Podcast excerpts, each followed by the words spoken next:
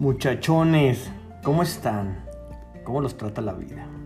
A nosotros, en su sección favorita, pues a todo dar. Muy M- bien, sí. m- Martes y cultura. ¿Qué, ¿Qué onda? Martes de cultura. De cultura y arte. Y arte con la maestra, nada más y nada menos. Graciela Centeno. Hola Gerardo. Maestra, ¿cómo le va?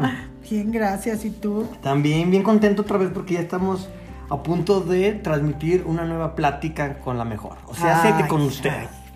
Gracias, Gerardo. Maestra, ¿qué onda? A ver, ¿qué, qué onda? ¿Qué, qué hoy? ¿Qué, qué, qué, qué Mira. onda? Estamos en una en plena época de lluvias. Ya, ¿verdad? oficialmente ya se dio por iniciado. Y nos y ver llover nos parece muy romántico. Romántico yo, la ¿verdad? lluvia, claro. Además ver este la luna y claro. Oler, o- oler esto de la lluvia, ¿no? Como, así bueno. es estar con nuestra pareja que una rosa o no sé Un chocolatito. chocolatitos qué romántico verdad la fogatita. Bueno, para nosotros eso es el romanticismo. Vamos a ver Ajá. este, qué es el romanticismo en el siglo XIX. Ok, Vamos a hablar del romanticismo. Vamos a hablar del romanticismo. Ok, va. Bueno, Se arma. es un movimiento artístico Ajá. del siglo XIX que proclama el individualismo, es decir, la libertad del artista y el nacionalismo. Deja a un lado lo clásico, el academismo neoclásico, y rompe con las ideas de la ilustración que privilegiaba el conocimiento y la razón. ¿sí? La ilustración del siglo XVIII es el siglo de las luces. Así ¿eh? es. Bueno, la fuente inspiradora de los temas románticos es la naturaleza. Así tenemos la tormenta, el paisaje nocturno, el sueño, el suicidio. Y una de sus ideas fijas es la muerte, la idea de la muerte, y de ahí su interés por la noche. Ok. ¿sí? Como por lo oscuro. Sí, lo oscuro.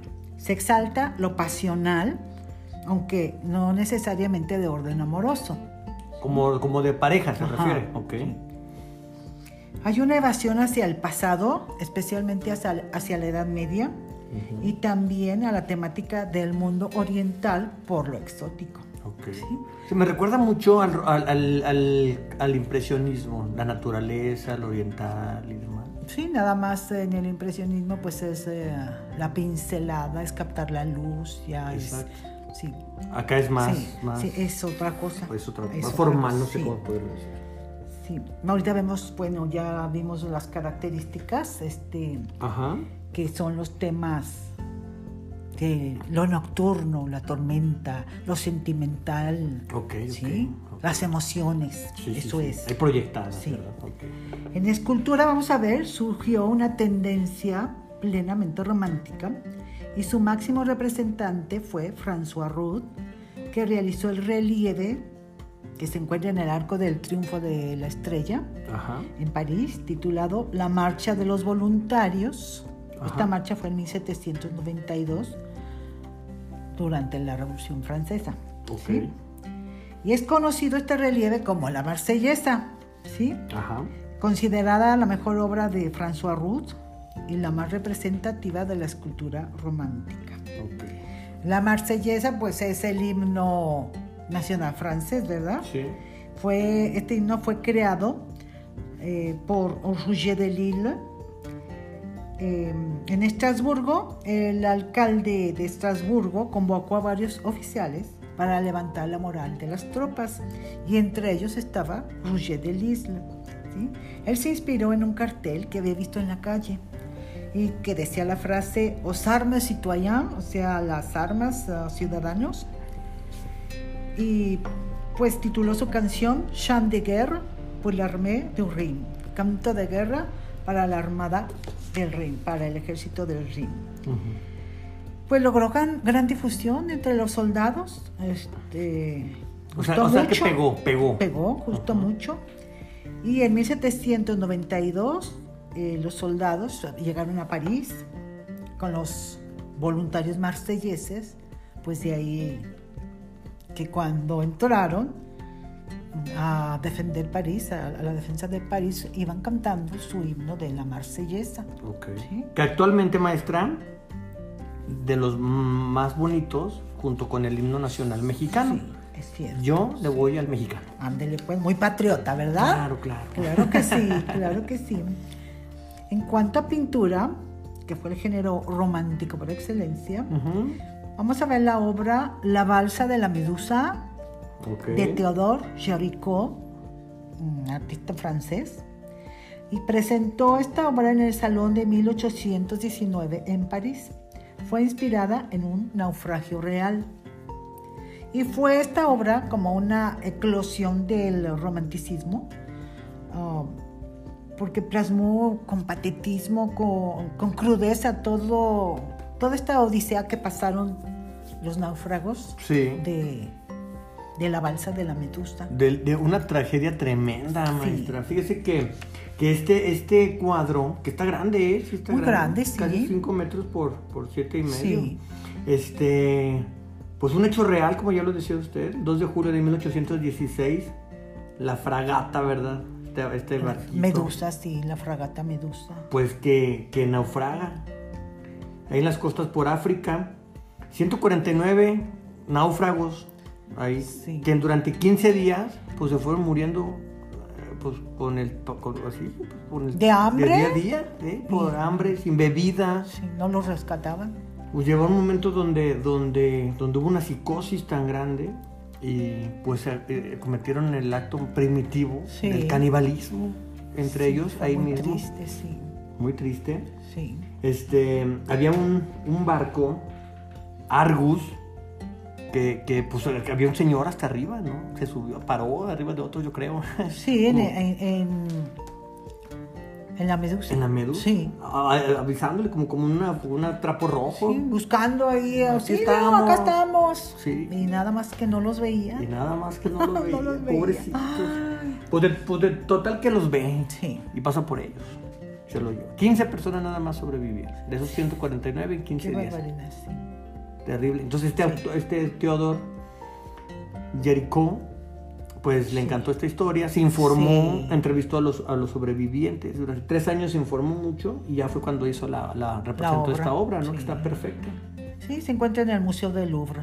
Así es. Sí, es, es muy grande, como decías, de dimensiones muy grandes y cuando terminó de realizarla acabó exhausto. Claro. Exhausto. así. Sí, sí, sí. sí. Sí, ahí pues- vienen, ahí vamos a poner pues las ahí está. fotografías, ahí La- está, perfecto. Bueno, otro pintor francés, Eugène Delacroix, eh, se inspiró en la Medusa de Jericho y realizó la obra Dante y Virgilio.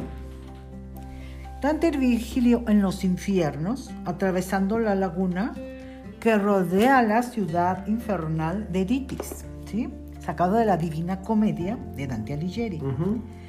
Bueno, los, um, los condenados se aferran al esquife, la barca de Caronte, que era el barquero del infierno, el barquero del dios Hades. Ok. Y aquí fíjate cómo está representado pues todo ese sufrimiento y desesperación de querer aferrarse a, a la barca. Una salvación. Sí, sí, sí. Cruzan el río Estigia, que es el límite entre nuestro mundo y el mundo de los muertos. La ciudad al fondo arde, así como telón para esa locura y desesperación. Otro cuadro que se encuentra en, en el Museo del Louvre también y de dimensiones grandes. Ok. Otra de las obras más populares de Eugène Delacroix es La libertad guiando al pueblo.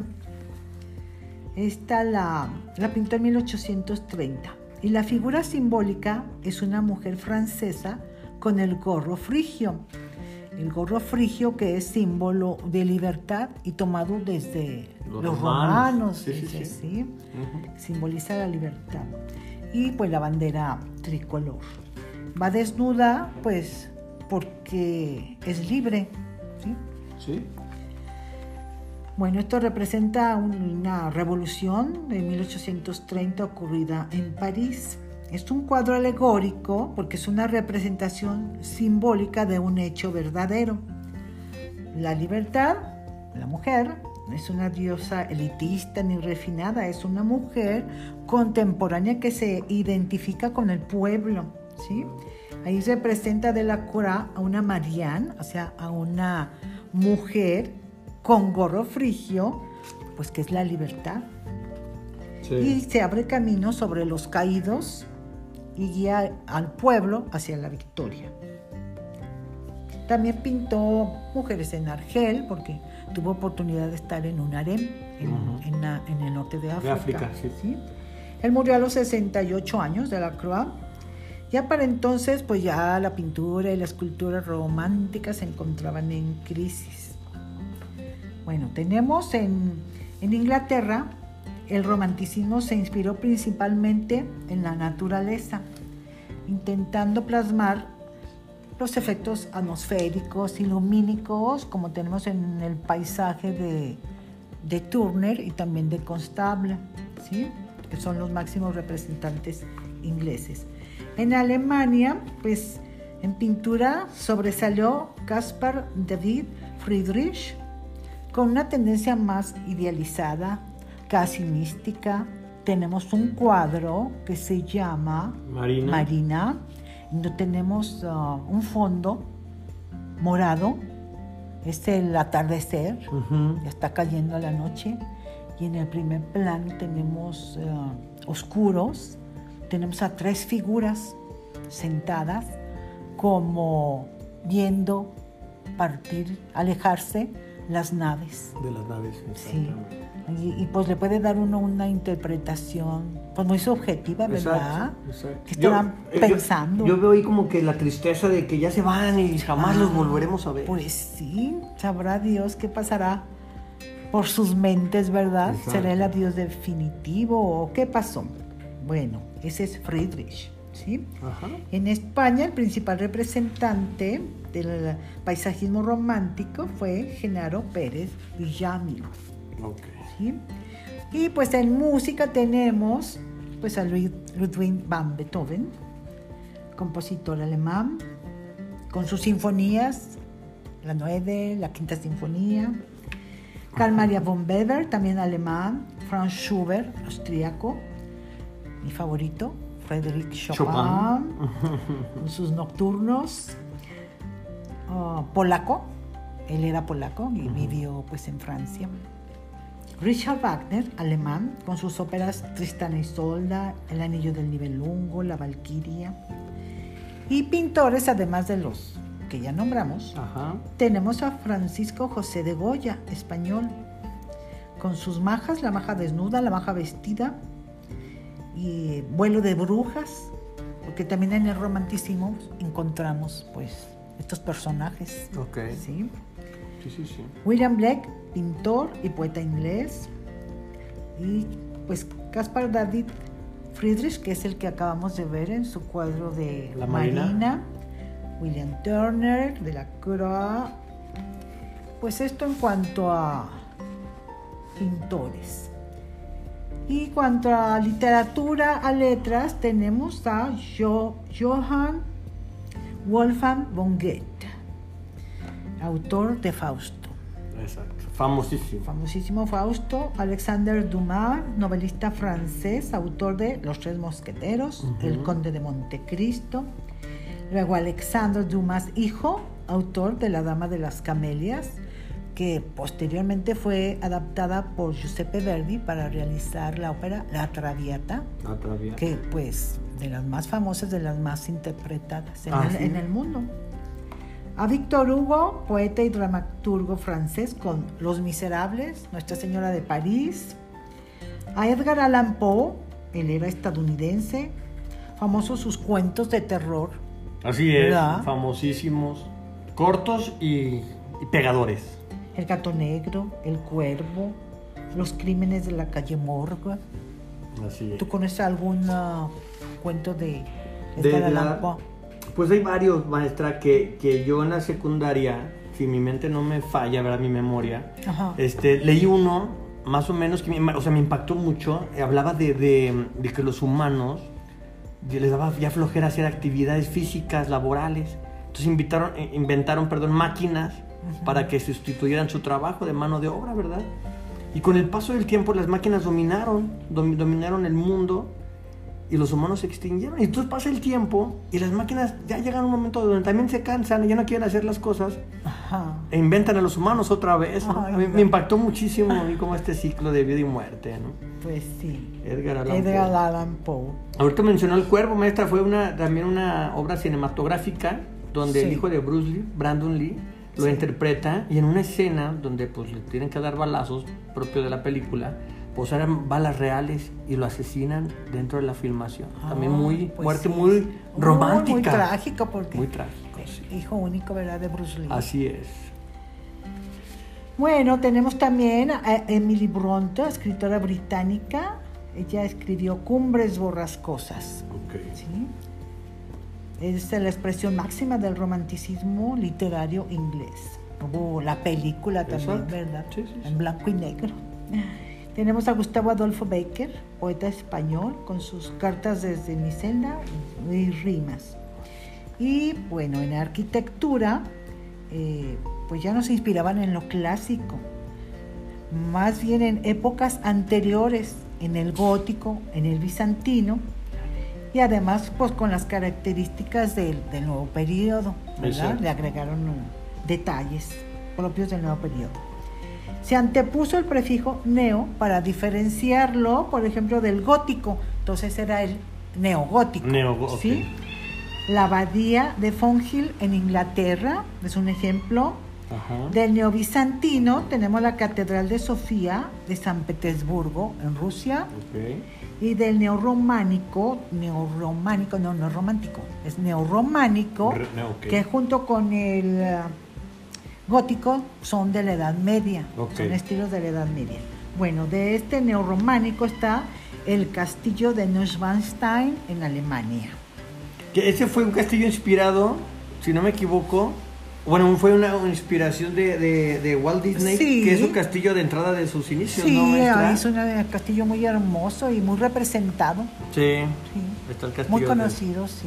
Oye, hablando de Walt Disney, o Disney, no sé cómo se pronuncia, este, pues unas personas que seguimos ahorita viéndolos día a día, con unos cuentos hermosos, románticos, son los hermanos Grimm, Sí, Wilhelm y, Jacob, ok, del alemanes. siglo XIX.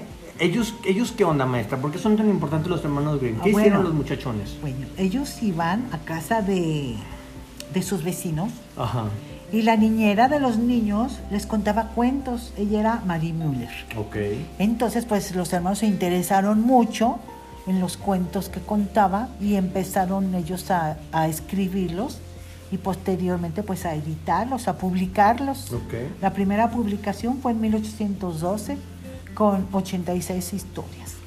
Entre ellas Rapunzel, Blancanieves, Cenicienta, Hansel y Gretel, La Bella Durmiente, todos los clásicos. Claro. ¿Sí? Claro. Por eso es tan importante ellos. A lo mejor no, no sabíamos quién los había escrito, pero Sí. son los hermanos Grimm. Sí, que los tomaron pues de, los escucharon de, de esta niñera, que ella pues los había heredado de forma oral, um, se transmitían de generación en generación. Ok, exacto. Y entonces ellos lo que hicieron pues fue editarlos, publi- publicarlos y llegaron hasta, hasta estos tiempos. Ah. Claro. que un poco modificados porque... Para adaptarlos. Sí, adaptarlos porque en aquel entonces había algunos así como que no muy propios para niños. Entonces ya los fueron adaptando, ya con Walt Disney pues ya completamente, ¿sí? Para, para Infantiles. niños, sí, para niños. Y para, para adultos también. También me gusta, sí. porque Oh, esas sí. son muy románticas. Son muy bonitos esos cuentos, sí, cómo no, y las películas. Madre maestra, pues ya está. Pues bueno, este fue el romanticismo. Qué roma- Y ahorita se está escuchando la lluvia Sí. caer aquí, entonces Oh, qué romántico, ¿verdad? Eh, A es- propósito. es el plano perfecto para hablar de estos temas. Exactamente, con la lluvia. Maestra, muchísimas gracias. No, de nada, Gerardo, un placer. Como siempre, gracias por su información, Y- por enseñarnos y educarnos. Muy bien, pues. Nos vemos hasta la próxima. Hasta la próxima, maestra. Muchas gracias. De nada, bye.